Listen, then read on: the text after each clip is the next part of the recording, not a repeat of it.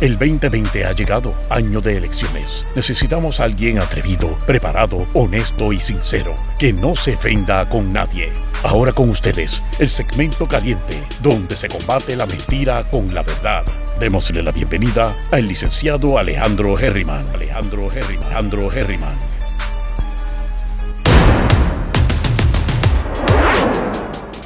Saludos mi gente, bienvenidos y bienvenidas una vez más a Geriman TV.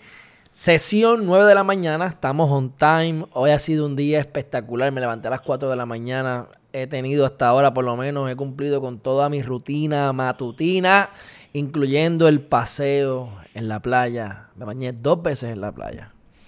Y hasta meditamos. Así que hoy el día ha comenzado en extremo en extremo éxito. Así que tenemos la agenda cargada. Vamos a meterle rápido esta cuestión.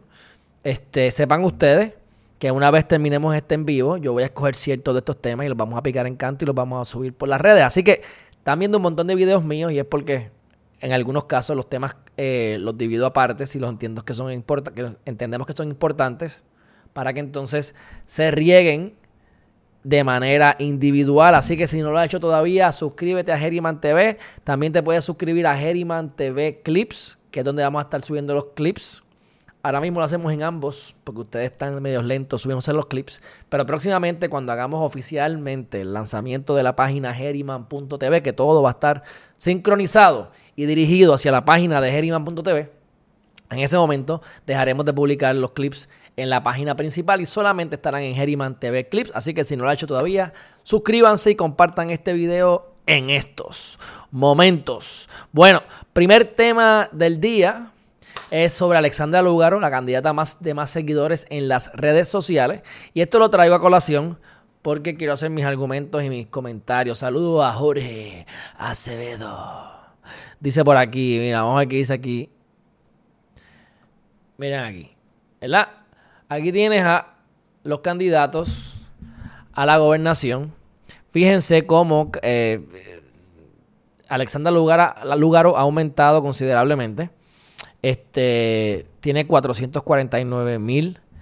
Eh, Pierluisi tiene 138, pero recuerden que Pierluisi lleva ya años en las redes sociales.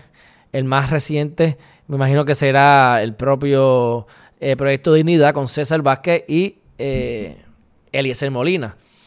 Eliezer pues tiene 106 mil, que es la, discusión que tuvo con la Comay, de que tenía más engagement que ella, aunque ella tenía el doble. Ahora, estos son mis comentarios, mi gente. Mira, ves ahí que tienes a Alexandra Laguero número uno. Porque esto no tiene nada que ver con quién va a ganar la, la, la gobernación? Por muchas razones.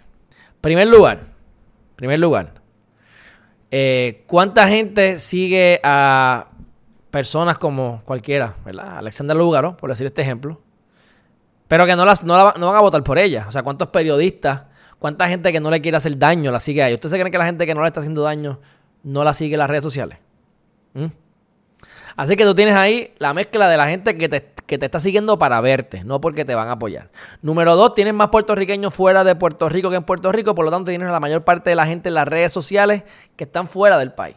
O sea, aquí tenemos en Geriman TV qué sé yo, si llegamos a 40 mil seguidores en total en las redes sociales y sobre el 50% son personas que no viven en Puerto Rico. Y si me preguntas a mí, los que están más pompeados, que comentan y fastidian, más de la mitad, más de la mitad no están viviendo en Puerto Rico. Así que esa gente no va a votar. Por más que me digan que quieren mucho a Alexandra, a a quien les dé la gana, o a, los, otros partidos, ¿verdad?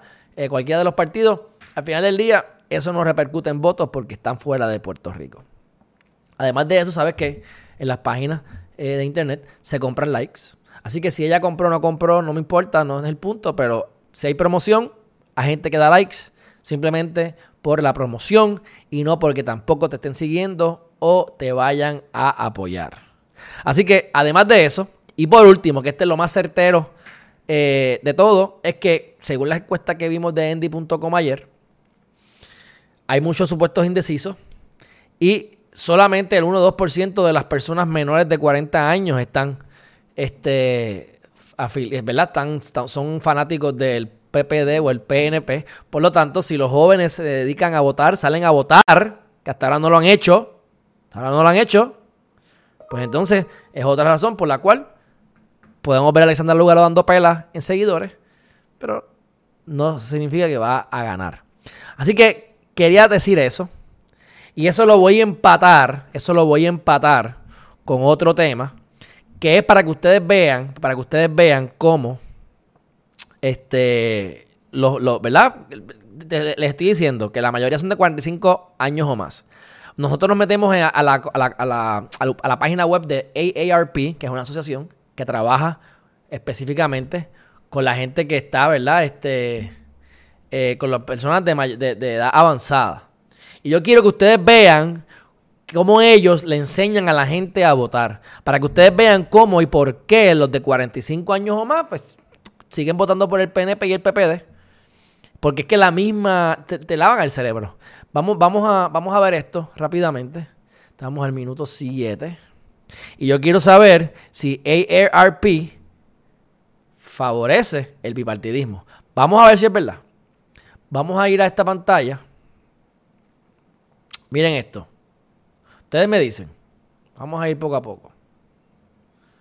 Déjame. Ok, algo así. Algo así. ¿Verdad? ¿Cuáles son las principales contiendas? Fíjense como esto aquí dice cómo votar en las elecciones. Cómo votar en las elecciones 2020, ¿verdad? Ok. Entonces lo tienes en inglés y en español y te van explicando cómo inscribirse está bien, cómo hacerlo de voto eh, ausente o por adelantado, cuándo son las elecciones. Ahora, mira esto. ¿Cuáles son las principales contiendas? ¿Qué significa eso? Fíjense como ya están aquí lavando cerebro. ¿Cuáles son las principales contiendas? Yo conozco gente de ARP, así que si me están viendo, por favor, no, no, no, no hagan esto. No hagan esto, por favor. Las principales contiendas son comisionado residente, que es un miembro sin derecho al voto en la Cámara de Representantes de Estados Unidos, que está Jennifer González Colón, que es la titular actual, del Partido Nuevo Progresista y está contra Aníbal Acevedo Vila del PPD. ¿Ok?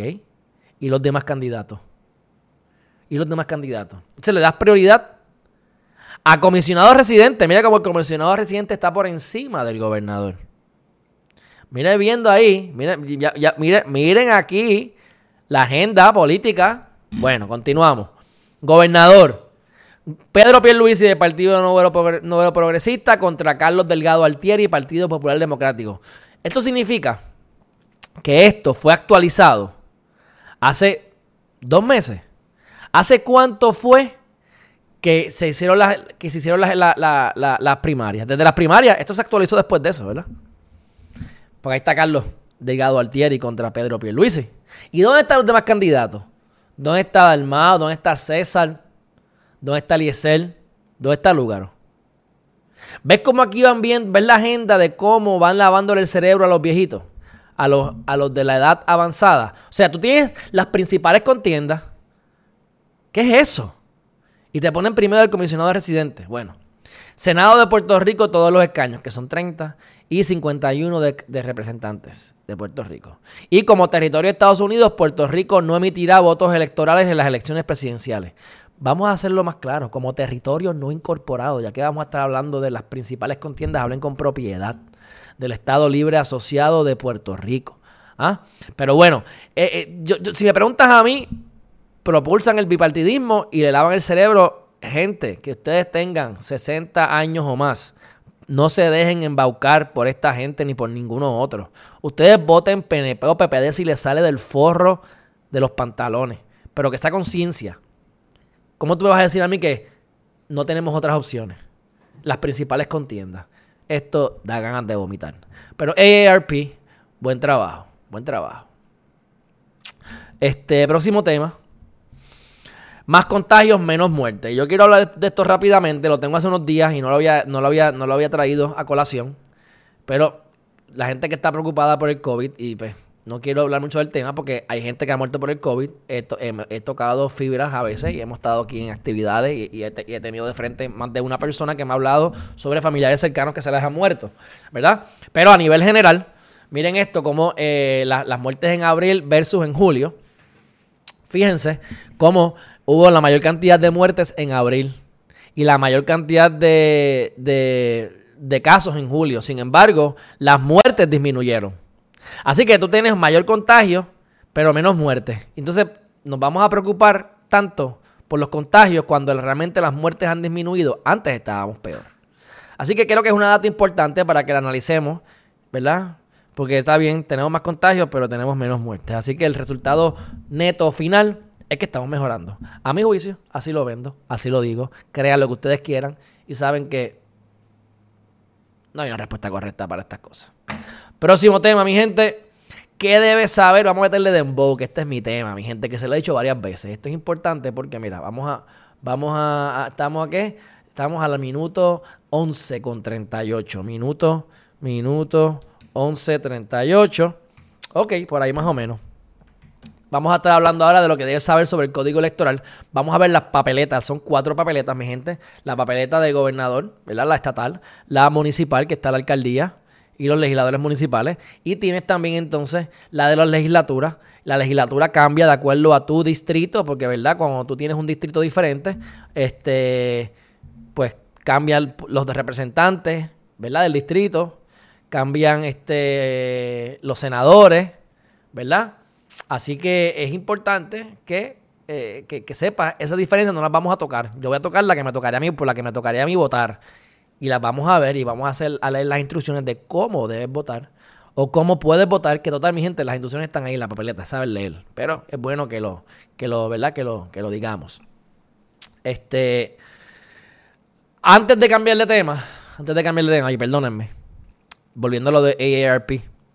Parte de lo que dice AARP no solamente es la cuestión esta de, lo, de, que te da nada más el PNP y el Popular y le da mayor prioridad al comisionado residente que a la gobernación, sino que también te dice que debes formularle unas preguntas a los gobernadores. ¿Quiénes son los que, te contestan estas preguntas? Y una de las preguntas es, hemos estado en, eh, hemos, han habido más pérdidas de empleo que en la Gran Depresión de 1929. Y cómo nosotros vamos a, cómo ellos van a bregar con este problema y cómo eso va a beneficiar a las personas de 50 años o más. Y la realidad del caso es que son, son más ibarerías, mi gente. Porque tú no puedes comparar la Gran Depresión con el coronavirus, con la pandemia. O sea, esto lo podemos ver a lo mejor en tres o cuatro años y vamos a tener una comparación más real. Pero la Gran Depresión fue una caída y se mantuvo una caída por un largo tiempo. Fueron varios años de caída. Nosotros perdimos un montón de empleo en un mes o en dos meses, pero se recuperó. Y estamos en, hay, hay millones de personas que están bajo niveles de pobreza que no estaban ayer o que no estaban antes de la pandemia, pero también hay muchos millonarios que se han hecho nuevos diariamente, que eso lo hablaremos más adelante. O sea, lo que les quiero decir es que no podemos comparar una, una gran depresión del 1929, que es lo que se acuerdan los viejitos, ¿verdad? Que le, metieron muchos miedos cuando eran jóvenes, porque eso fue, muchos de ellos no, no habían nacido, pero eran, eran, eran niños cuando eso ocurrió o verdad, cuando, cuando eso ocurrió no, sino que era, eran niños y los papás lo habían vivido, así que tuvieron los, los, issues, los problemas de los padres, como le dicen a los cubanos y le hablan mal de Fidel Castro, los que vivieron eso y los que están como yo que no vivieron eso, pero no tienen esos issues. Pues es la misma cosa. Así que te pasan eso y te dicen, mira, eh, esto que está pasando es más o menos igual, no es igual. Si nosotros estamos dos o tres años sin empleo, con esa cantidad de desempleo, entonces se convierte en una gran depresión de 1929. Pero si esto es algo momentáneo, ya hay unos estímulos que no habían antes, hay una realidad económica y una realidad tecnológica y de conexión entre los países que no había antes. Y entonces de repente se perdieron 100 empleos, pero se, se recuperaron 80, pues hay una disminución de 20, no de 80, ni de 100. ¿Ves lo que les quiero decir? O sea que ven cómo las organizaciones que se dicen ayudar a los viejitos los, los, mantienen brutos y los educan erróneamente. Y yo no estoy en contra de AARP, todo lo contrario, yo he estado envuelto, me imagino que este año ya no estaré, porque eso era con mi ex esposa, eh, en, el Food Drive, que, es la que, se levanta este, comida una vez al año por el correo una campaña y AARP están, eh, ayudan de voluntarios y tengo una magnífica relación con ellos, por lo menos hasta donde yo sepa. Pero esto me acabo de topar de casualidad y lo tengo que resaltar. Porque cuántas organizaciones cogen de estúpidos a los viejitos. ¿Ah? Así que que se eduquen bien y si no que se suscriban a Geriman TV. Así que a tu papá y a tu mamá y a tu abuelo que se suscriban a Geriman TV porque esto de que estén yendo ahí a organizaciones que los estén cogiendo de estúpidos políticamente no era. Bueno, lo que debes saber para votar, mi gente. Lo que debes saber para votar, 15 minutos, 15 minutos. Ok, primero que todo, saben que hubo un, hay un nuevo código electoral propulsado por el PNP eh, a, los acusan de para robarse las elecciones. Entiendo que no voy a decir que se las quieren robar, pero de verdad que los favorece muchísimo a ellos, más de lo que no. Así que estoy de acuerdo con los comentarios que han hecho por ahí. Dicho eso, el, el ¿verdad? si vas a votar en presencialmente, va a ser de 9 de la mañana a 5 de la tarde, ¿verdad? Eh, tienen que ir a la, a la, a la página web del, de, ¿verdad? del código de la CEE, e, ¿verdad? Para, para que ustedes ahí tengan, como les dije ayer, eh, aquí en el, en el video en vivo, o antes de ayer, los lugares que tienes que, ¿verdad? tienes una lista de los, de, los, de los lugares que te tocan. Así que tienes que saber en dónde tú vives para que sepas a dónde tienes que ir a votar. Sabes que las horas que tienes que ir a votar, vayan a votar, ejerzan su derecho al voto y vamos a ver las papeletas para que ustedes sepan cómo es que lo van a hacer. Primera papeleta. Esta papeleta es la papeleta modelo. Aquí está. Entonces, mira cómo va, mira cómo el código, mira cómo esta cuestión, ¿qué ustedes creen, ¿a quién ustedes creen que está ayudando esto? Primer lugar, Partido Nuevo Progresista. Ese es el primero en fila. La probabilidad de que tú votes por el primero es mayor, ¿verdad? Aquí tienes al Partido Nuevo Progresista, después tienes entonces al Partido Popular y por ahí continúa el Partido Independentista y el último que se, que se inscribieron, el Movimiento y el Proyecto Dignidad. Y por último, el Independiente. Y como yo siempre les he dicho a ustedes, mi gente, miren aquí, miren aquí. Esto es write-in. Esto es que ustedes pueden poner un nombre. Tú no quieres votar por ningún candidato porque ninguno sirve. Corillo, vayan a votar. Y entonces ustedes van a marcar aquí y van a poner su nombre. Es más, pongan el mío, Alejandro Herriman. ¿Verdad? Pónganle que les dé la gana. Pero a ustedes van a marcar ahí un nombre y va a contabilizar su voto. Lo que yo quiero es que se contabilice su voto. Yo no voy a votar writing, yo tengo mi candidato o mi candidata. Ustedes van a ir, estoy seguro que ustedes ya saben quién es porque yo no tengo pelos en la lengua, pero se los diré más adelante como parte, a lo mejor en parte de una entrevista discutiéndolo con algún, con algún pana, con el licenciado chévere o algo así.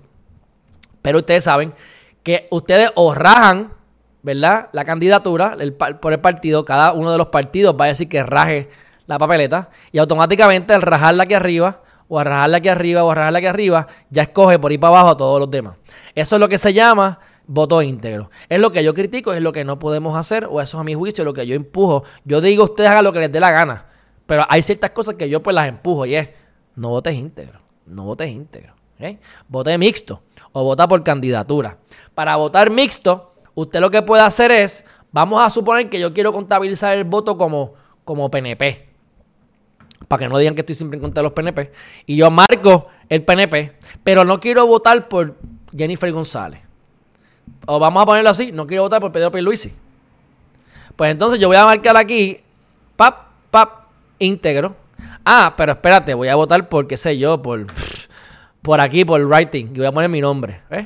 Así yo estoy contabilizándome como PNP, votando por el que no marque, que en este caso sería Jennifer González, y entonces yo marcaría aparte en el gobernador lo que iría aquí.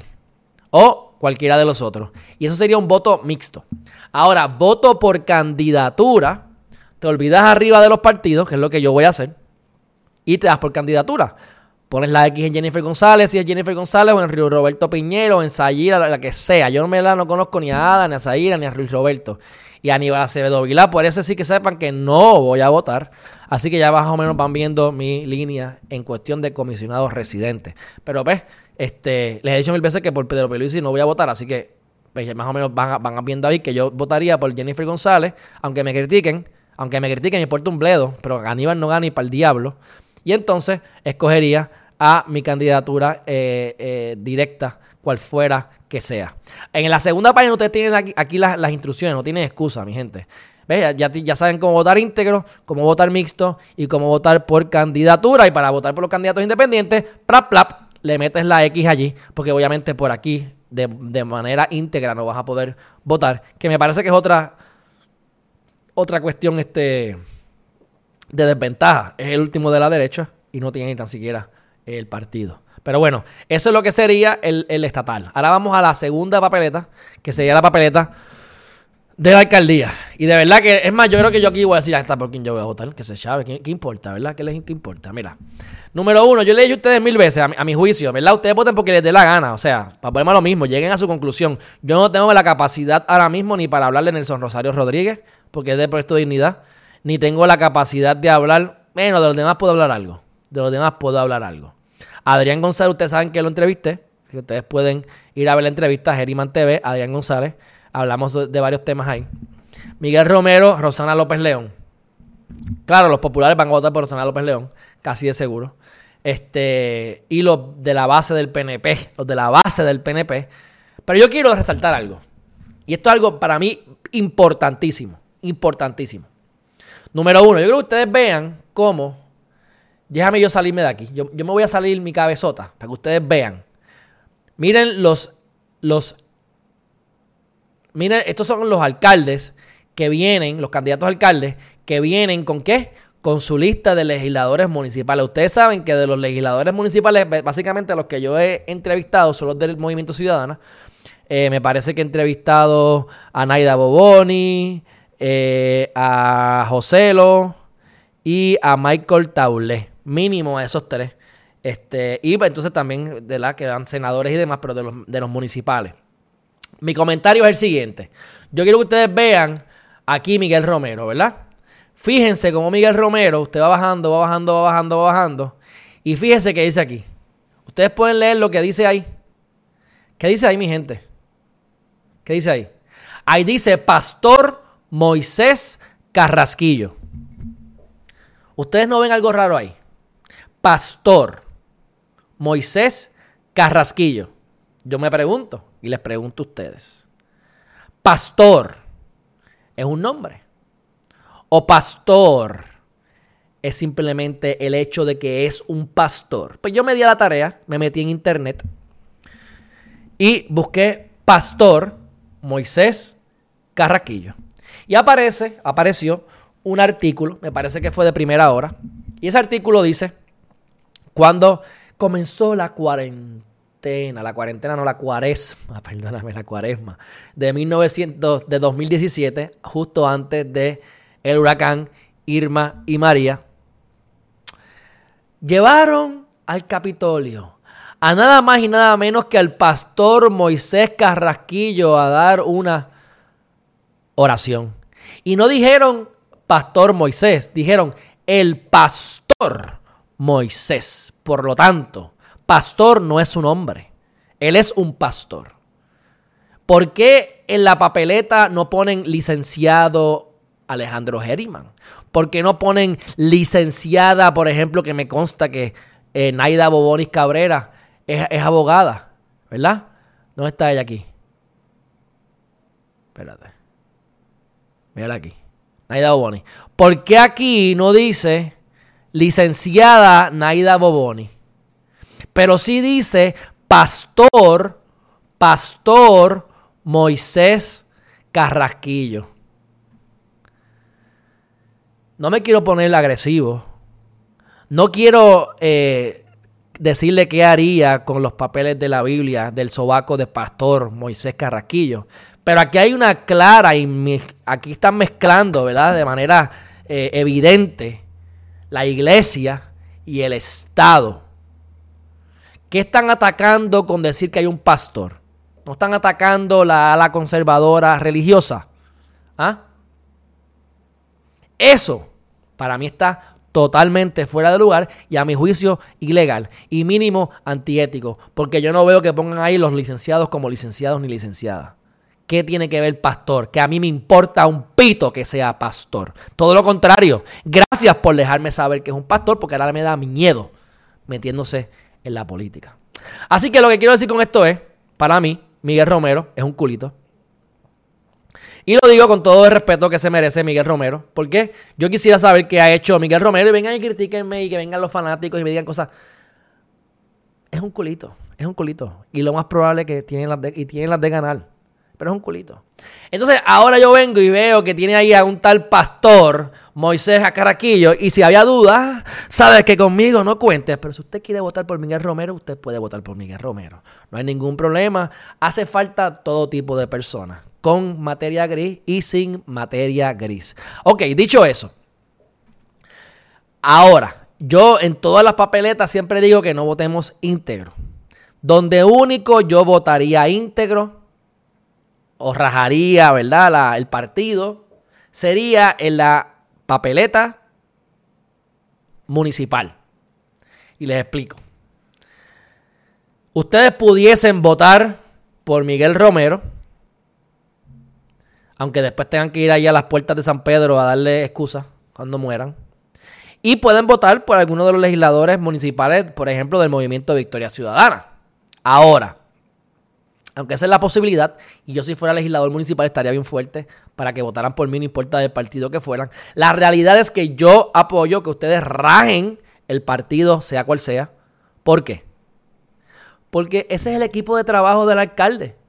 Tú, tú no vas a tener teniendo gente de otros partidos haciéndole la vida imposible al alcalde que para hasta ponerle multas a los carros o para poner algunas ordenanzas municipales tengan que estar cuesta arriba.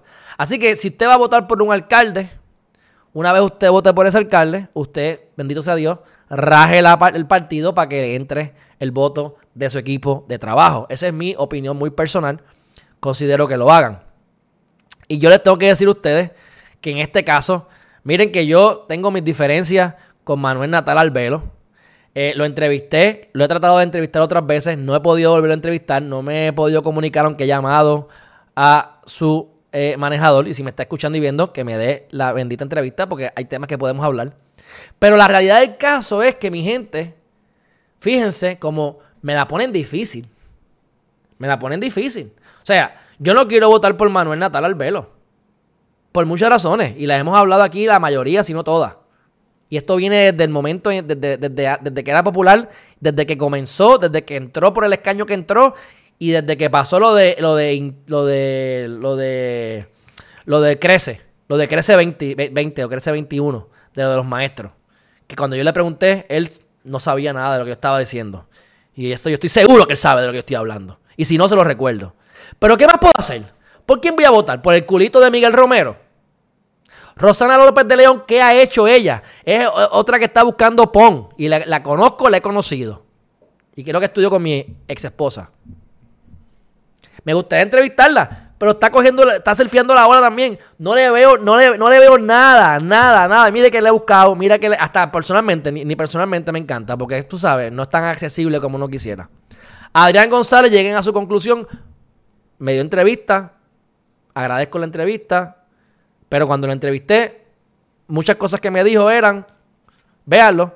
Ah, es que no tengo tiempo para decirte tal cosa, no hay tiempo, no hay tiempo. Pero entonces, si no, estás no tienes tiempo para decirme las cosas, pues entonces nunca me las vas a decir.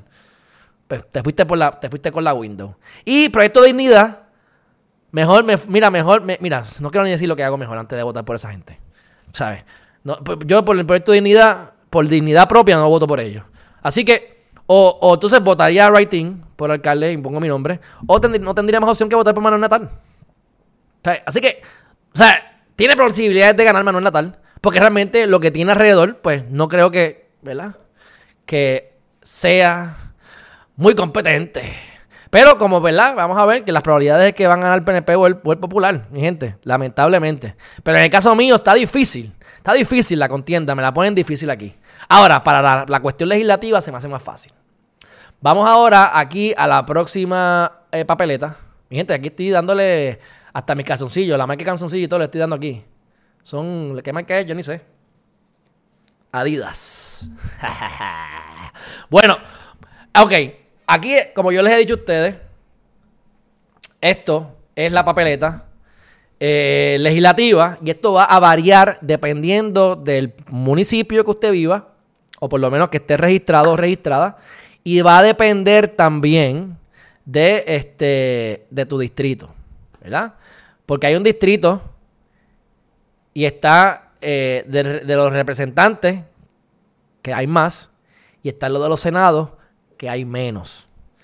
Así que usted solamente puede hacer el concepto de voto íntegro, que lo repudio, excepto, como les dije, en la de municipio, en la de alcalde, si va a ser el voto mixto, usted raja el partido y entonces escoge solamente los candidatos de los otros partidos. Por ejemplo, usted quiere votar por Movimiento Victoria Ciudadana, por ejemplo. Pues usted raja Victoria Ciudadana. Ah, pero fíjate, quiero votar por Adriana y por Andrés Gutiérrez y González del PIB. Pues entonces usted raja, ¿verdad? Vamos a hacerlo aquí. Usted viene y raja el movimiento Victoria Ciudadana, automáticamente le va a dar el, voto a todos estos. Ah, pero me interesan estos dos. Por lo tanto, si lo deja así, usted le va a haber dado todos los votos, excepto a Mariluya Rosasegui, que se los daría a ellos. Ese sería el voto mixto. Como yo voy a votar, olvídate de las casillas arriba de los candidatos, de, de los partidos, y usted va a votar nominación directa. Y usted va a coger uno, no, no, no, no, la, no la dañe. ¿Cómo usted daña la papeleta? Que usted vote por Eva Prado y vote por Juan Carlos Morales. usted vota por los dos, usted dañó la papeleta. Porque usted puede votar solamente por uno de ellos. Así que Juan Oscar Morales estaría por encima de Pepe Ortiz, a mi juicio. Juan Oscar Morales, lamentablemente, es el que preside la Cámara de esta, de, la Cámara de Representantes, que estuvo con lo de, la, lo de las órdenes de compra de los 38 millones, hizo lo mejor que pudo, pero de verdad le, pasa, le, le comieron las nalgas. Pero pero, pero. Mira quién está aquí, Michael Ajá, así me gusta, que vean cómo pienso. Entonces, en este caso muy particular, me parece a mí, y qué bueno que estás aquí, porque para que, para que, por lo menos, ya que yo chavo y, tiro y molesto, aquí me parece que el voto se lo daría a Eva Prado. Aunque en segundo lugar estaría Juan Oscar Morales. Pero lamentablemente a ninguno de estos dos ni miraría para allá. En el caso del partido, de cuando vamos entonces a el senador por distrito, el senador por distrito, aquí, aquí, se me, aquí me la ponen más fácil y te lo y lamento, Michael, aquí, te, aquí lo, sorry, sorry for you.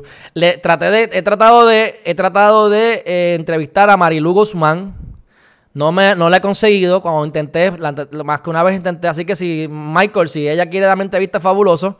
Porque me parece a mí, a mí Marilu me gusta porque yo he leído artículos de ella a través de los años este, y estamos de acuerdo en muchas de las visiones de vida del derecho en Puerto Rico. Pero hasta ahora, hasta ahora, esta te la pongo, te la, te la digo como la veo.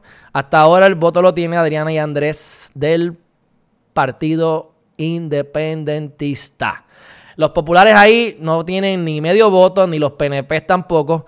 Aquí tengo una duda con lo de Henry Newman, porque a mi entender Henry Newman salió y aquí entró el famoso Matías, que era policía, y lo que he escuchado de él y lo que he buscado de él es nada bueno, y entró ahí con Rivera Chats por política pura y pisotearon a dos o tres para llegar allí.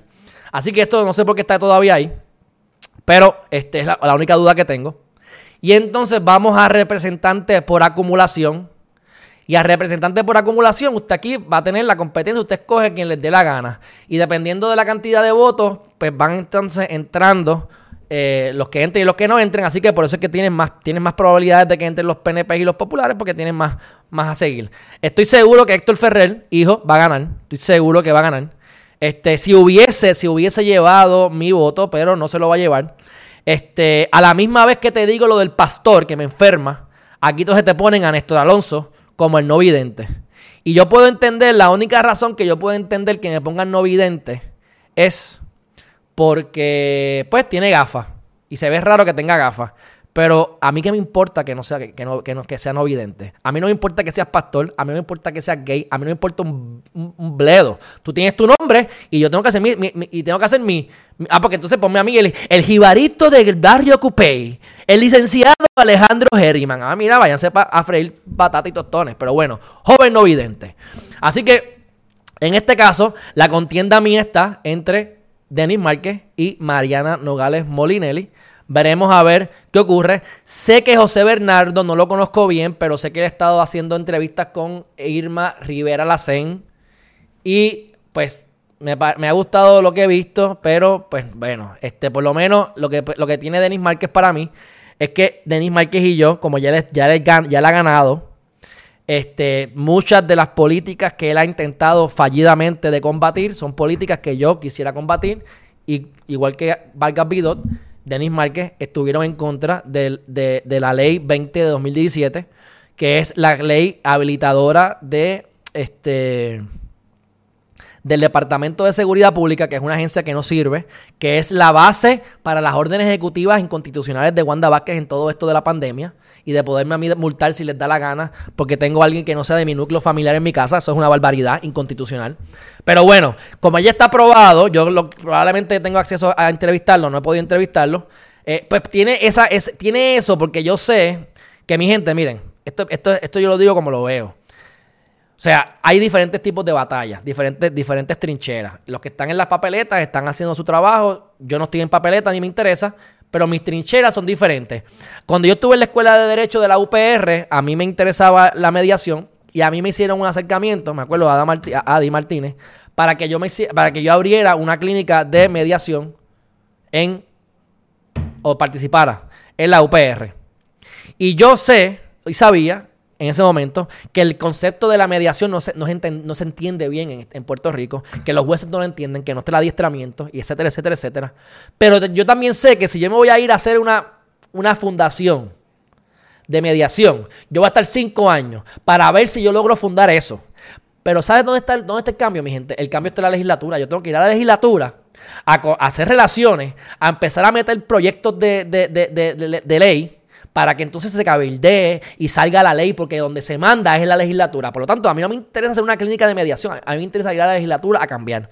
Y este tipo de trabajo que estoy haciendo, de manera como quien dice gratuita y porque me da la gana, porque me gusta y me lo disfruto y es lo más que me gusta de lo que hago de trabajo, que es esto de Geriman TV, me permite cabildear. Mediación, Denis Márquez, estamos de acuerdo, vamos a hacer un proyecto de ley. Vargas Bidot, y empezamos a molestar. Así que sepan ustedes que todos los teléfonos que yo tengo todos los que entreviste que me caigan bien y que ganen, me van los voy a estar hostigando los cuatro años, sin parar, sin parar. Así que aquí, pues, está entre Mariana Logales y Denis Márquez. Este, hubiese pensado que hubiese sido eh, Mariana sin pensarlo dos veces, pero está compitiendo con Denis Márquez y esa es, la, es la realidad del asunto. Y entonces aquí abajo, aquí abajo, igualmente, me tengo el mismo problema, porque eh, yo ni miro para acá. Olvídate de los penepilos populares aquí. Aquí se pueden ir todos a freír batatas y. y, y, y Dalmao este, va, para afuera. Este, para afuera. Esta mujer me cae bien, pero esta lo que viene es a, legislar, legislar, legislar, cuando no hace falta legislar nada. Este otro mequetrefe, este, ya ustedes saben, no hay nada que hablar sobre eso. O sea, Riquelme, Rivera Chats, Villafañe, que, que entró ahí, que ese tipo no debe haber, ni haber ganado las primarias no tengo más nada que decir. Ustedes quieren votar por esa gente, ustedes, ustedes pues voten por esa gente. Como les digo, no tengo problema. Yo conozco de casi todo y no, miro ni para allá. María de Lourdes, olvídate de María de Lourdes. Pues yo no voy a votar por ella. Ya yo, ya yo los, los pipiolos ya he escogido suficiente. Aquí, de verdad, y por Bernabé, mala mía, Michael, pero tampoco voy a votar. Ahora, Ana Irma Rivera Lacen era una de mis candidatas favoritas y lamentablemente está compitiendo con Valga Pidot. Así que ahí tengo mi disyuntiva entre Abel Capito y Alain Rivera hacen. Así que cuando vengan a ver, mi gente, mi tipo de voto probablemente, si es como yo lo estoy diciendo, esto es un, esto es un voto verdaderamente por candidatura, haciendo lo que mi conciencia me dice y, y, y, o sea, técnicamente hasta por un PNP voy a votar.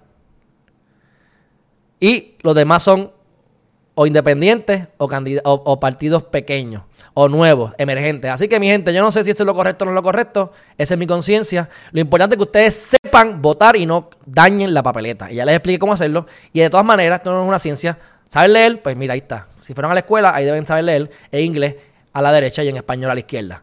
Yo estoy en el San Juan 003. Bueno, ah, bueno, y si hubiese estado en el San Juan 002, hubiese cambiado porque aquí no hubiese estado entonces, este, yo hubiese votado aquí por Cerame, por Cerame. Pero Cerame, que es popular, pero Cerame no está en mi papeleta. Así que, ¿ves? Por eso es que ahí cambiará la cosa. No hubiese estado de Eva Prado. Y en vez de votar por Eva Prado, hubiese votado por Cerame, este, Manuel, que es de los populares. Pero, pues en el caso mío, pues sería por Eva. Dicho eso, mi gente, Aquí ya, ya, ya me les puso a todos en cuatro para que sepan. Y, si, obviamente, si algún, algún partido de los que gane quiere contratarme para algo, saben que lo que hay aquí es veracidad nada más. Así que, dicho eso, vamos ahora a la, a la última papeleta, el estadidad sí o no. Y aquí ustedes se me van a mentar la madre. Y yo no, no pensaba ni decir esto, pero lo voy a decir. Que se joda. Michael, si estás aquí todavía, me vas a conocer de verdad. Bueno, aquí esto que esto, mi decisión es bien controversial. Aquí si, si hay algo controversial en mi manera de ver la vida, es aquí. Y, y, me importa un bledo lo que piensen. Ok, mira, Corillo.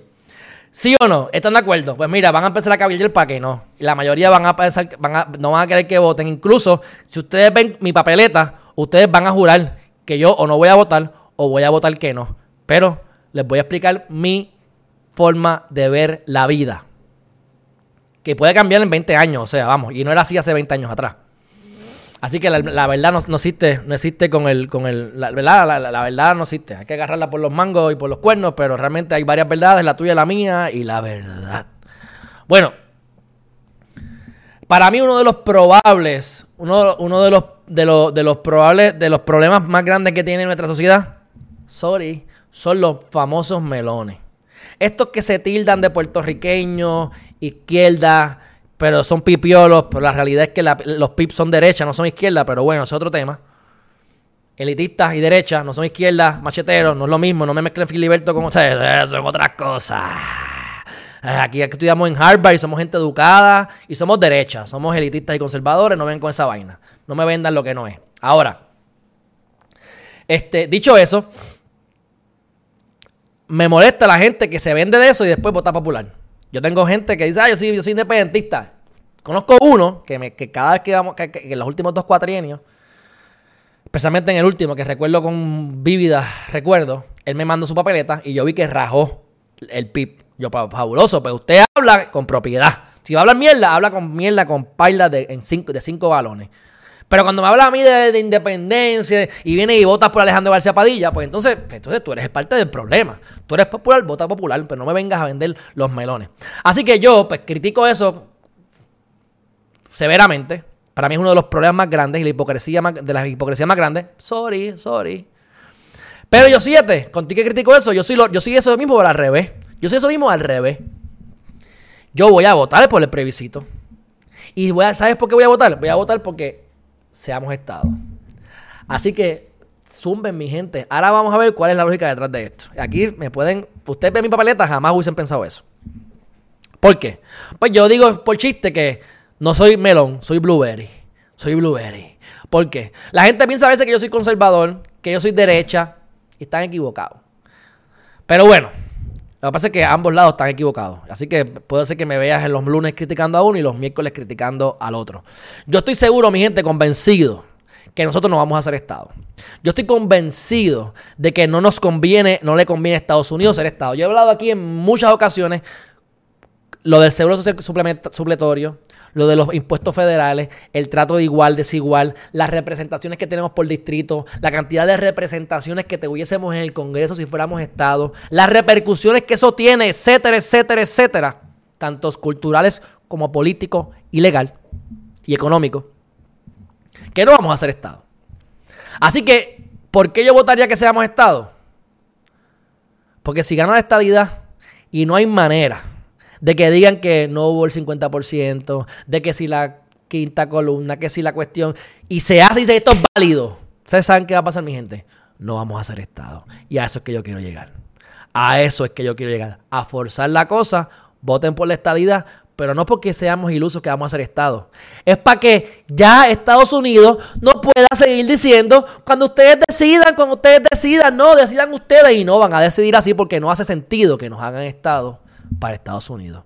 La manera de que el PIB, y por eso es que yo no apoyo al PIB como partido, y saben que ya mencioné tres candidatos que pueden tener mi voto. Porque ellos tienen esta, yo cogí clase con el Rubén Berrío, ellos tienen esta visión que sigue siendo el presidente por los últimos 50 años. Esta visión de que vamos a estar 10 años sacándole leche a la teta de Estados Unidos y nos van a estar manteniendo por 10 años con billones de dólares porque nuestros abuelos fueron a la guerra, porque les dimos las nalgas allá por las leyes de cabotaje, por todo este imperio que nos ha aplastado todos estos años. Pues ahora ustedes me van a lamber las nalgas por 10 años y me vas es que es como que es como que tengo un hijo que lo estoy manteniendo. Entonces ahora yo lo voy a sacar de mi casa, pero lo voy a lo voy a mantener por 10 años para que él se vaya acostumbrando. Mire, mi gente, eso es utopía, eso no existe. Cuando tú le puedas sentarte a negociar con Estados Unidos y tú digas, Estados Unidos, ¿sabes qué? Esto es lo que hay. Y a ti te conviene hacerme Estado, porque aquí vas a ganar 6 billones ahora, pero cuando me hagas Estado, vas a generar 10 billones. Ustedes hacen eso y somos Estado mañana. Pero como eso no va a pasar, pues ese, ese, argumento de la independencia del Partido Independentista, pero no va para ningún lado tampoco. Así que esa es la manera de verlo. Así que ya ustedes saben eh, mi churreta para que sepan el tipo de pájaro que soy. Bueno, ¿cuál es la pregunta que hacen? ¿Debe Puerto Rico ser admitido inmediatamente dentro de la Unión como Estado? Yo pondría, eh, y después diría, ¿y es viable? la respuesta es que no es viable. Pero bueno, ok, ahora el próximo comentario tiene que ver con el símbolo, el círculo y el triángulo. Yo hubiese puesto ambos triángulos o ambos círculos para que no hubiese, yo hubiese puesto un checkmark para que no hubiese, para que no hubiese sido un cuadradito y un checkmark. Porque el triángulo se puede ver como progreso, se puede ver como algo divino. Tres, uno, dos, la Santísima Trinidad, Dios Padre, ¿verdad? Padre, Hijo, Espíritu Santo, Chiva, Brahma y el otro de los budistas. O puede ser, tú sabes, mente, ¿cómo es? Alma, mente y, y cuerpo. ¿Ah? Y el círculo es el infinito. Pero también puede ser comunismo. Aunque el comunismo es un cuadrado, pero es como algo que no tiene fin, como que algo que da vuelta y estamos en el mismo sitio todo el tiempo, ¿verdad? Y esa puntita arriba como que llama la atención. Todo está planificado, mi gente, todo está planificado. Pero bueno, ahí tienen las cuatro papeletas, mi gente. Así que no solamente ya saben votar, sino que ya saben mi psiquis. Y pregúntenme, pregúntenme, a ver, ¿quién tiene los pantalones de decir esto? ¿Quién tiene los pantalones de sentarse en una mesa a hablar de esto? Pues aquí yo no vengo a debatir quién tiene razón y no. Vamos a hablar de datos. Y mis conclusiones llegan a mi... Yo llego a mi conclusión porque yo pienso, sumo y resto. Pero no porque lo, escuché por ahí, o porque me lo dijeron, o no corroboro las cosas. ¿Ah? Pero bueno, y no hemos hablado de la presidencia de los Estados Unidos, que para propósitos prácticos, mi licencia es de Florida. Yo puedo viajar a Florida y votar por quien me dé la gana. No lo voy a hacer. Pero bueno. Próximo tema, mi gente. Esta sí que nos fuimos duro. Estamos por qué? Por 47 minutos. Damn. Esta sí que fue duro. Casi media hora de ese tema nada más. Bueno, próximo tema, que aquí me envolví. Eso era para hacer el tema dedicado solamente para eso. Ok. Ok. Me preocupa Charlie Delgado Altieri. Porque está haciendo, está, jugando para perder. Charlie Delgado Altieri está jugando para perder. Y si Charlie Delgado Altieri juega para perder, las probabilidades es que gane Pierluisi. Digan lo que digan. Si ustedes estuvieron aquí desde el principio, ustedes saben lo que hablé de, de la, de la Alexandra Lugaro y las redes sociales. Las probabilidades son las probabilidades, independientemente de lo que yo vaya a hacer el día de las elecciones. Pero Charlie está jugando para perder. Entonces, eh, la asociación de maestros, los, que yo en verdad no estoy a favor de la asociación de maestros, la federación y la asociación de maestros se montan aquí y dan vueltas. Los dos, y es otro tema, y, hasta en radio lo hablo ya. Pero bueno, ay, estoy dispuesto a, reunirme a hablar con ellos si quieren, pero la realidad es la realidad. Culitos son. Obligan a hacer las cuotas y no hacen nada muchas veces por los mismos maestros. Pero bueno, lograron establecer este, este foro y me alegro. Chris mira, este es el primer mensaje que leo. Dice, Charlie está como yo en chess. Oye, Chris Melly está jugando conmigo chess. Yo creo que tiene 36 juegos conmigo. 36 perdidas. Pero bueno, este... Próximo, vamos a seguir con el tema. no, me, no, me, desenfoquen, no me desenfoquen. Este, cuento largo corto. Eh, el tipo está perdido. No, no contesta nada. Entonces, hablan de la educación y más o menos lo que es Alexandra Lúgaro, Dalmao y Eliezer Molina, todos ellos van de la mano con las propuestas. Y cuando tú vas a preguntarme a mí, yo estoy más de acuerdo con esos tres. Si vamos a dividir así, Charlie está en su propia categoría, vacilando así de la izquierda a la derecha flotando. Pierre Luis sí sigue estando él, en la unión permanente sobre cómo es, somos unión permanente, Estados Unidos es lo mejor, lo necesitamos y escupimos y besamos para arriba y escupimos para abajo. Cool. César Vázquez, que es lo único que dice es, hay chavos, hay chavos y no se están usando. Que eso es verdad, pero coño, eso es lo único que dice. Y pues, los otros tres. Así que, que, lo que deben hacer es unirse. Pero es que eso no va a pasar tampoco. Pero bueno. Este. Hablaron sobre sus diferentes cosas de la, de la, de la educación. Pero lo que quiero resaltar es el punto Mira, reforma educativa. ¿Quiénes estaban a favor de, derogar, de derogarla? Dalmau, Lugaro y Molina. ¿Quién la quiere revisar? César y Pierluisi, que son dos, que parecen más PNP. Y entonces, Degado Alteri no dice nada, no tiene nada que decir, no estoy a favor de esto, no estoy a favor de lo otro, creo que se debe modificar. O sea, no, establece porque, porque no sabe de dónde vienen los votos, no quiere perder el voto. Pero bueno, seguimos por ahí. Este, eso yo no voy a ir punto por punto porque ya me tardé en el tema anterior demasiado. Pero eh, fíjense como quién está la escuela charter. Pues están las Montessori, las charter, bla, bla, bla. Bueno, pues Dalmau, Lugar y Molina a favor de eliminar la charter. Eso ha funcionado en Estados Unidos en algunos lugares. Lo que pasa es que en Estados Unidos no es Puerto Rico y puede variar. Ahí yo no soy el experto en eso. Yo lo que sí estoy en contra es en el sistema en general. O sea, mientras a mí no me enseñen a meditar, mientras a mí no me enseñen a bregar con problemas, a leer estados financieros, aunque sea lo básico, a desarrollar mi intelecto, mis talentos, a ver qué es lo que me gusta, tener la capacidad de sentarme a pensar qué yo quiero hacer con mi vida.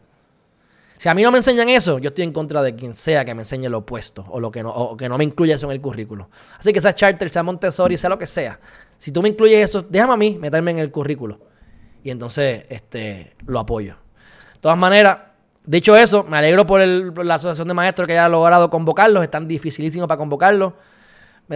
Alexander Lugaro nunca me ha dado la cara. Este, realmente con Dalmau casi no he intentado. Pierluisi nunca lo pude conseguir. Dos intentos por dos vías diferentes. pichadera totalmente. El Eliezer ha sido más accesible y ya se ha puesto inaccesible porque está arrollado. Y miren como siempre sale, déjame ponerlo aquí, que es lo que yo, pues. Miren cómo todo el mundo está. Lugaro está en su, en su, en su área, ¿verdad? Pierluisi en su área. Este con su intelecto. Este con su flow de, médico, en, que no me gusta su flow. Este, pues más o menos un flow de centón. Y este en su carro. Las entrevistas que me ha dado ha sido en el carro. Y yo lo puedo entender, está trabajando, está en la calle, pero bueno, este. Eso, pues yo, de verdad que trataría de conseguir votos con. ¿Ves? Yo estaría más como, como, como, como Pierluisi o como Lugaro. Ni como Dalmau, porque yo no quiero los libros, que me ponga ahí mi candidatura, tú sabes. Pero bueno, ahí está eso. Para adelante, próximo tema, mi gente, próximo tema. Ahora vamos para. Ah, esta está buena. Esta está buena. Esta es cortita, pero esta está buenísima. 53 minutos. Y dice lo siguiente: Hay un revolú. Un revolú. Ustedes quieren. Yo les digo a ustedes que el 95% de los periodistas son liberales y son demócratas. ¿Verdad? Y que todo lo que hay en la prensa, la mayoría es por un lado y la realidad es otra. Pues yo les voy a dar este tipo, que es medio fanatiquín, pero me gusta para que lo utilicen como un contrapeso en sus análisis. Es lo que yo hago. Yo, yo soy un, tío, soy un libro abierto.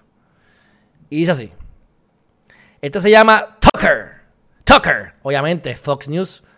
Para darle un poquito de toque derechista. Buenísimo, dura 11 minutos, no lo voy a ver aquí. Pero lo que dice, cuento lado corto, es que el hijo de Biden,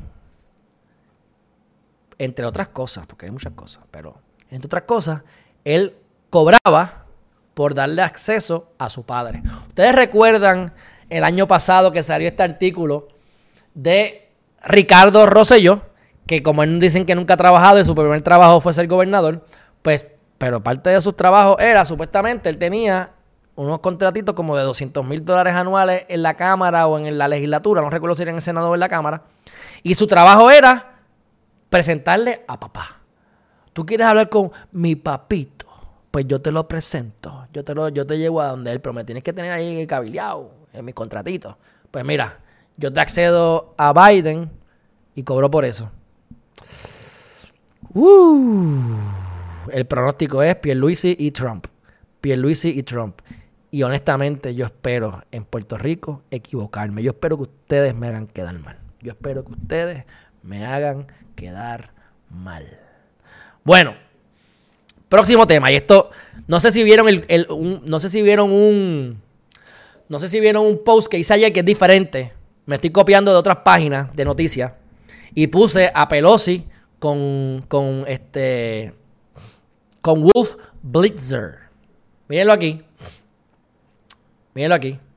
Y esto, se me, esto me pareció formidable. ¿Por qué? Porque CNN es liberal, es izquierda, meten embustes todo el tiempo, están con los demócratas, le tiran a Trump duramente, pero ha llegado el punto que ni CNN le puede comer el gofio a Pelosi. O sea, entrevistar a Pelosi, que uno dice contra Pelosi, tú sabes, la, la, más quemé allí en la Cámara, Estados Unidos, wow. Entrevistar a Pelosi es como entrevistar a un teddy bear. Es como entrevistar a la pared. Una risa ficticia, agresiva, tirando, evadiendo y no diciendo nada. Yo les voy a dar los primeros segundos de esta entrevista, voy a dar mi comentario y seguimos porque esta entrevista dura 13 minutos, pero está buenísima. Porque si yo entrevisto, ya yo me di cuenta que a mí no me interesa entrevistar a Pelosi. Porque Mr. Wolf ha hecho una entrevista casi al dedillo. Y le hizo preguntas exactas que yo tengo para hacerle a ella. Así que me encantó porque ya yo sé que si yo hubiese tenido la oportunidad, tuviese la oportunidad de entrevistarla a ella eh, hoy, esas hubiesen sido las preguntas que le hubiese hecho y esa hubiese sido la respuesta que hubiese tenido. Y la respuesta es de... Vamos a darle aquí un poquito de play.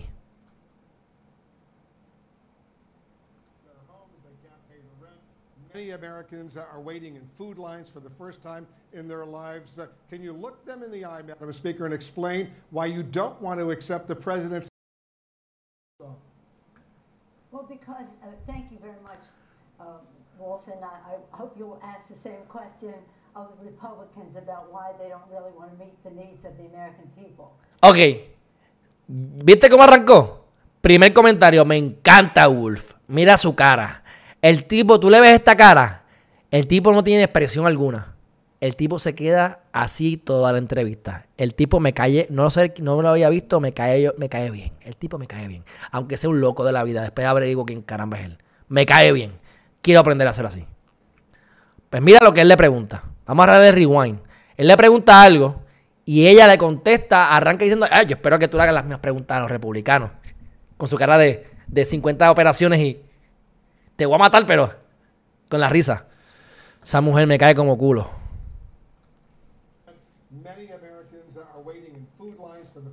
¿Cuál es la controversia aquí?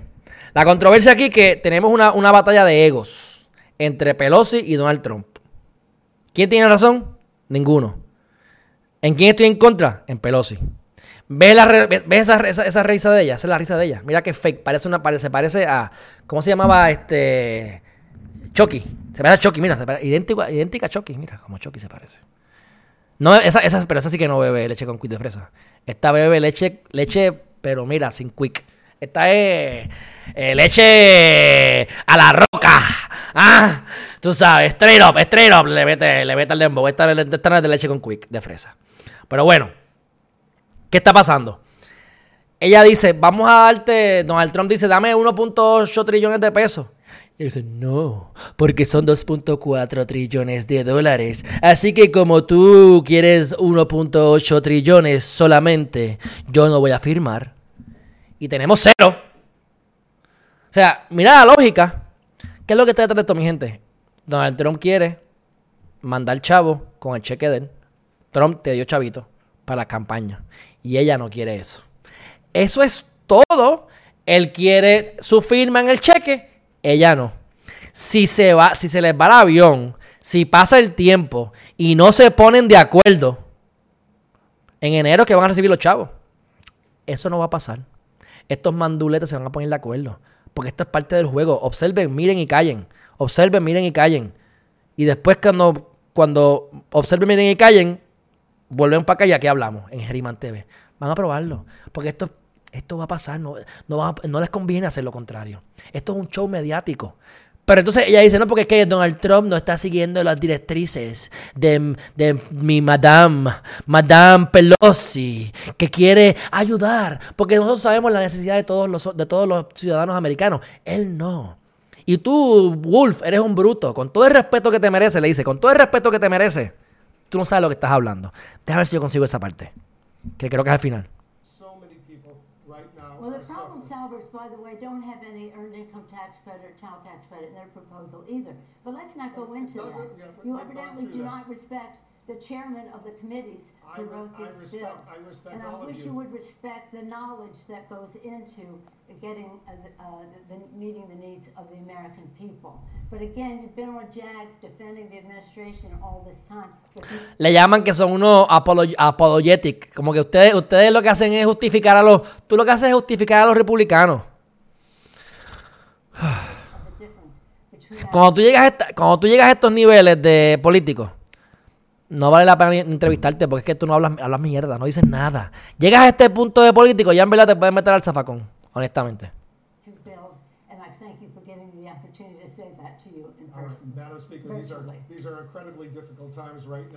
Uh, Dijo algo de Obama y después se equivocó, se equivocó como, como tres veces. Y dijo Obama, oh, perdóname, Obama no. Ay, Obama es lo Gracias a Dios por Obama. Ay, mamalona. Pero lo que estoy buscando es cuando le dice que no sabe, no sabe nada. Le dice, "Tú con todo el respeto, no sabes nada. I'm pleased that these, um, De todas maneras, están peleando. Buenísima entrevista. Si la pueden ver, vayan a verla. Eh, CNN, Pelosi Interview Gets Heated. Ahí, la van a ver. De todas maneras, próximo tema.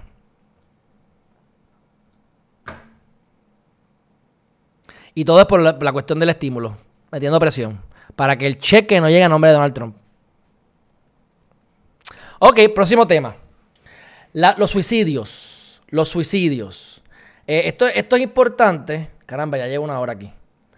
Eh, estamos a una hora, 60 minutos. No sé si voy a terminar todo hoy, pero todo ahora, pero. Ok. Esto me parece importante. Pero a la misma vez voy a tirarle el, miedo mío de la agenda, de la agenda liberal en esto. ¿Viste? Como te digo una cosa, le digo otra. 40 mil personas mueren, murieron en el 2018 supuestamente, por cuestiones de eh, pistola.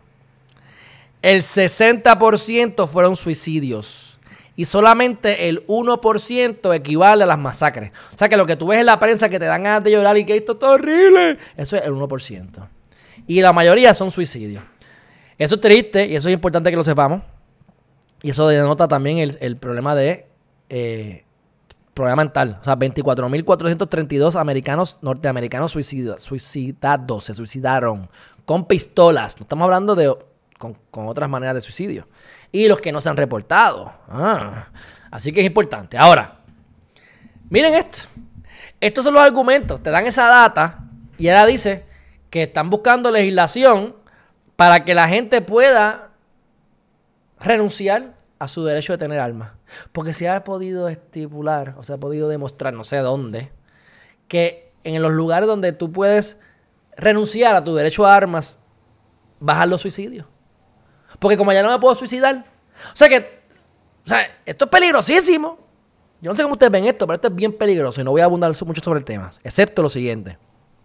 Puede ser loable, no está mal que tú eh, puedas renunciar a eso porque tienes un problema que vas a coger la pistola y te vas a suicidar. Digo, te puedes suicidar con un cuchillo o te puedes tirar de un edificio, ¿verdad? Pero bueno, asumiendo que todo esto es cierto, pero cuando yo vaya a buscar un trabajo, esa data es pública, porque eso lo va a tener el FBI para que cuando yo vaya a comprar pistolas no me las vendan. Y si después yo quiero voluntariamente salirme de eso, ¿cuán factible es? ¿Cuánto se van a tardar? Yo no renuncio a mis derechos. Una vez tú renuncias a tus derechos, de- tenerlos de nuevo es prácticamente imposible. Estas son medidas liberales que dan miedo. Te quieren desarmar para controlarte. Y yo tengo pistola. A favor de las pistolas 100%. No me gustan. Prácticamente ni lo he usado. Ya tengo, pues no sé ni por qué. Porque se ve bonita. Pero tenemos un derecho y por algo está ahí. Por algo está ahí. Y es otro tema. No voy a entrar en ese detalle porque esto es de alma y lo, y lo hemos hablado antes y lo podemos hablar después. Pero bueno, son medidas liberales que me dan miedo. Próximo tema. 8 millones de personas en Estados Unidos han bajado los niveles de pobreza. Estaban por encima de los niveles de pobreza, ahora están por debajo. 8 millones. Las bienes raíces se van a poner sabrosas el año que viene. Cuando no puedan pagar las piscinas del PUA. Cuando la gente que está pagando más de lo que debe pagar, eh, más que las tasaciones y después no puedan pagar. Va a haber mucha oportunidad, más de la que hay ya. Hay mucha oportunidad, pero va a haber muchas más oportunidades. Ahora, el tema importante o curioso. Por un lado, tenemos 8 millones de personas en Estados Unidos que supuestamente están por debajo de los niveles de pobreza. Pero también por otro lado, en Estados Unidos tenemos un promedio de 1.400 nuevos millonarios al día. Hoy hay 1.400 personas que dicen, ¡Ah! pasa el millón de pesos. Así que la pregunta es en qué te quieres enfocar. ¿En los pobres o en los ricos? Pues si queremos erradicar la pobreza, no estudiamos la pobreza, estudiamos la abundancia. La pobreza es un estado mental. Temas espirituales para otra ocasión. Eh, semanalmente, en las últimas semanas, semanalmente han estado radicando un promedio de casi 900 mil solicitudes de desempleo en Estados Unidos, 800 y pico de mil solicitudes semanales. Veremos en tres años si se pone peor que la Gran Depresión, como dice AARP, que lo dudo. Este, ya lo dije, 898 mil. O sea que son 800 y pico, 898 mil, casi casi de verdad los 900 mil. Entonces ahora vamos a hablar sobre rápidamente, ya antes que eso sigue, está algo, esto está algo. Déjame ver aquí. Esto es importante. Vamos a ver, 66 minutos. Ok, estado de emergencia, mi gente. Vamos a la data. ¿Se debe hacer un estado de emergencia o no por la violencia, machista? Y ustedes saben mi pensar. Valga Bidot y cuánta gente están a favor, yo estoy en contra. Ahí no estamos de acuerdo, aunque puedo entender el porqué. Ahora vamos a la data. Le preguntaron a, Escalera. Escalera dijo, Escalera el comisionado dijo, no, no, no, eso es cuestión de la gobernadora. Yo lo único que te puedo decir es que, mira, yo te voy a decir una cosa. Nos reunimos hace tres semanas con la Procuraduría. Y déjame decirte algo. Este año, ustedes podrán decir que hay muchas muertes de mujeres que siguen matando gente trans, que siguen matando muchachas, que mataron allá. Pero déjame decirle, la data ha bajado hay menos secuestros, hay menos desapariciones de mujeres hoy que el año pasado. O sea, este año que el año pasado. Mi gente, si vamos a la data, y esto ustedes lo deben saber. En los 90 se mataba más gente. Había menos gente y se mataba más gente. En los 90, los 90 fueron sangrientos. ¿Ustedes se acuerdan el vocero? El vocero ha cambiado, ya el vocero no es así. El vocero era, el más amarillista que ponía a la gente muerta con los tiros en la portada con sangre. Yo me acuerdo, de niño. En esa época mataban mucho más gente. Pero bueno, por lo menos en Puerto Rico. ¿Qué les quiero decir? Lo que, lo que dijo Escalera, no lo dije yo. Hay un problema. Ahora, eso es prerrogativa de la, de la, de la, de la gobernadora. Yo no me meto ahí, lo mío es ejecutar lo que diga la ejecutiva, que es la gobernadora. Y la realidad es que se han desaparecido 100 y hemos recuperado 90. Por eso, hemos recuperado a casi todo el mundo, han aparecido. Así que muchas de las desapariciones aparecen. Lo que pasa es que la data no, no concurre. Y para mí la más importante es que ha bajado en referencia al año pasado.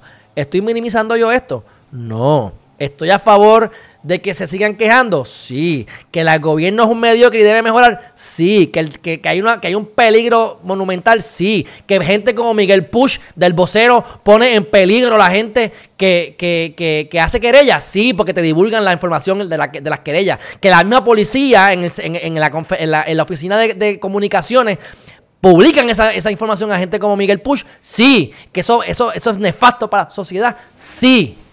¿Que estoy a favor del estado de emergencia? No. Y, mis derechos, yo no los voy a. Es lo mismo el concepto, yo no voy a dejar mis derechos.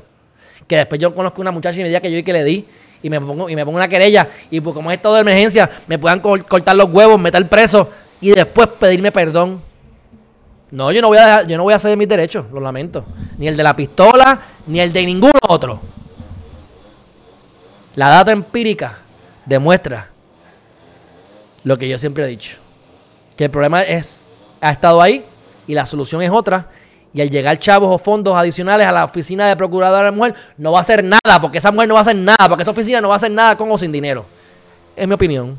La data lo corrobora. Y como yo le he dicho a ustedes, al pájaro se conoce por la churreta. Y estoy harto de ver, oler y probar esa churreta. Próximo tema. Eh, ayer, quiero, quiero comentar algo rápido. Ustedes saben que ayer el que está acusado, sospechoso de haber matado, sin sabotaje. Mira, la fianza, la fianza millonario para Rosimar. Dos comentarios voy a decir. Número uno, lo, cogieron a ese muchacho, vamos a ver si es o no. Esto va a ser interesante, pero quiero enseñarles al abogado.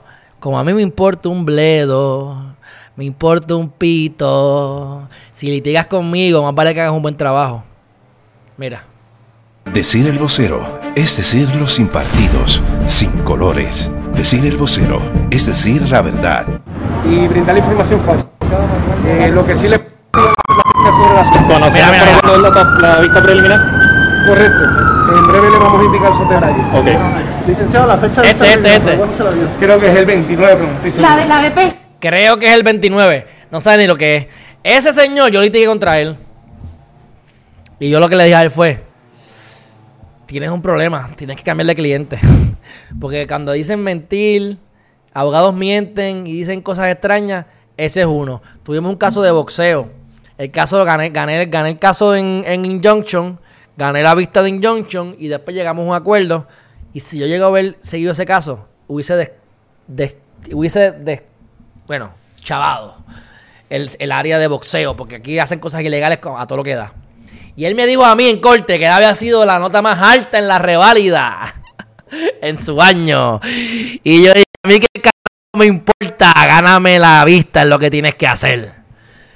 Así que bueno, de todas maneras, ese es el abogado de ese niño, así que ya el niño no le creo lo que diga, no porque no porque él, ¿verdad? Porque todo el mundo es inocente hasta que se pruebe lo contrario, pero por el abogado que tiene, ya yo no le creo al muchacho. Ya que si, si es este abogado, ya yo no te ya yo no te creo, porque ese hace lo que sea, ese chacho ese- se tira lo que sea. El cliente le dice, "Brinca y cae sentado" y él lo hace. O sea, es una cosa increíble, increíble. Pero bueno, Ok, ya yo me cansé. Hay tres temas más, ya yo me cansé, no voy a hablar más nada. No me voy a hablar más nada, lo voy a dejar para después. Quedaba otra cosa. Lo de Cam uno- ah, ah, bueno, rápido, Kamala Harris. Kamala Harris dijo, oh, cancelamos nuestra, nuestra, porque ahora tenemos gente en mi oficina con COVID. Ah, ¿y ahora qué vas a decir? Ah, no, porque Donald Trump, irresponsable, tú no sirves, y infectaste a todo tu corillo, oh, oh, y ahora el mío tiene COVID. Ahora qué vas a decir, Kamala Harris. Ah, bueno, pues yo creo que eso es lo que quiera decir. Vamos a hablar de otro tema. Lúgaro. La campaña de Lúgaro denuncia operativo de descrédito organizando el chat. Ok. Esto lo voy a decir rápido. El último, la disparidad en los fondos federales, lo voy a dejar para después porque es un tema dedicado y ya estoy cansado. Ya llevo aquí una hora y pico. Pero bueno, en el caso de Lúgaro, eh, esto me parece que es bastante imp- importante porque, mira aquí, ¿ves? Esto lo puso primera hora. Campaña de Lúgaro denuncia operativo de crédito. Ok.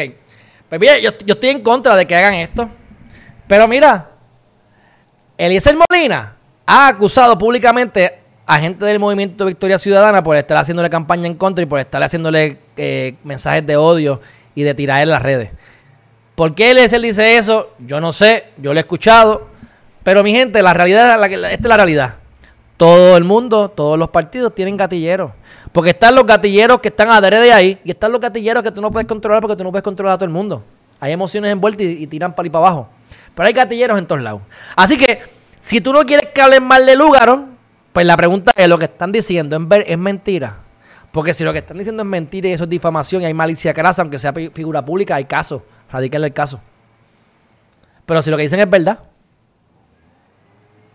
Ahora, no voy a hablar de la, la comaya barrió el piso, ¿verdad? Yo, o sea, por ejemplo, lo, del embargo. Yo estoy en contra que vengan y digan, le embargaron las cuentas porque tiene 10 mil pesos en deuda. O sea, yo tengo 100 mil pesos en mi cuenta de banco. Tengo una deuda de 10 mil. Pues me embargaron 10 mil pesos para pagar. Pero eso no significa que me embargaron todas mis cuentas y no tengo chavo y que me y le debo, ¿sabes? Desproporcionan las cosas. Pero bueno, la pregunta es si es verdad o no es verdad todas partes existe eso. Pues entonces el chiste es que quien dicen que el chat, el chat supuestamente lo creó este muchachito que está aquí, que se llama eh, José Varela Fernández, y que tienen el chat a otras figuras como Héctor Ferrer, hijo, y a otras más. Y lo que están es buscando, mira, si tienes algo negativo que decirle al Lúgaro, envíamelo. Bueno, pues eso, eso es algo normal. ¿Que yo estoy a favor de eso? No, yo estoy a favor de hablar de mí, de las cosas buenas que he hecho, de las que voy a hacer y cómo me diferencio, no de la tiraera, pero la, la política regular y, y cualquiera que vemos por ahí todos los días es con tiraera. Y lo que es igual no es ventaja, mi gente, lo que igual no es ventaja, pero ahí están quejándose del chat. ¿Quién es el chota? La pregunta es, quién es el chota. Porque alguien del chat choteó y le choteó a Lúgaro. ¡Ay! Bueno, mi gente, el último tema va a ser la disparidad. Murió una mujer atropellada en la Piñero, la atropellaron un montón de gente, le pasaron por encima y la persona se fue a la fuga. Whatever. Pero la parte de la disparidad de fondos federales las vamos a hablar porque es un tema importante entre la relación entre Puerto Rico y Estados Unidos. Lo dejamos para después, mi gente. Un fuerte abrazo. No voy ni a ver el chat, tengo hambre, voy a desayunar. Y nos vemos entonces luego, no sé cuándo. Probablemente mañana, si no esta tarde. Bye bye. Acabo de ver aquí un mensaje, acabo de ver un mensaje. No sé si está aquí. Felipe Campanilla dice: Si tú crees que Pierluisi debe ganar, no quieres a Puerto Rico, eres un vendido. Mira, Felipe, montate aquí. Lo primero que te digo, uno. Lo segundo es que eh, yo soy un bendito, eres un morón, porque yo no he dicho eso. Las probabilidades de que gane Pierluisi, si hubieses estado en el chat desde el principio o supieses español y escribir, pensarías diferente. Así que eh, el vendido es la abuela suya. Bye bye.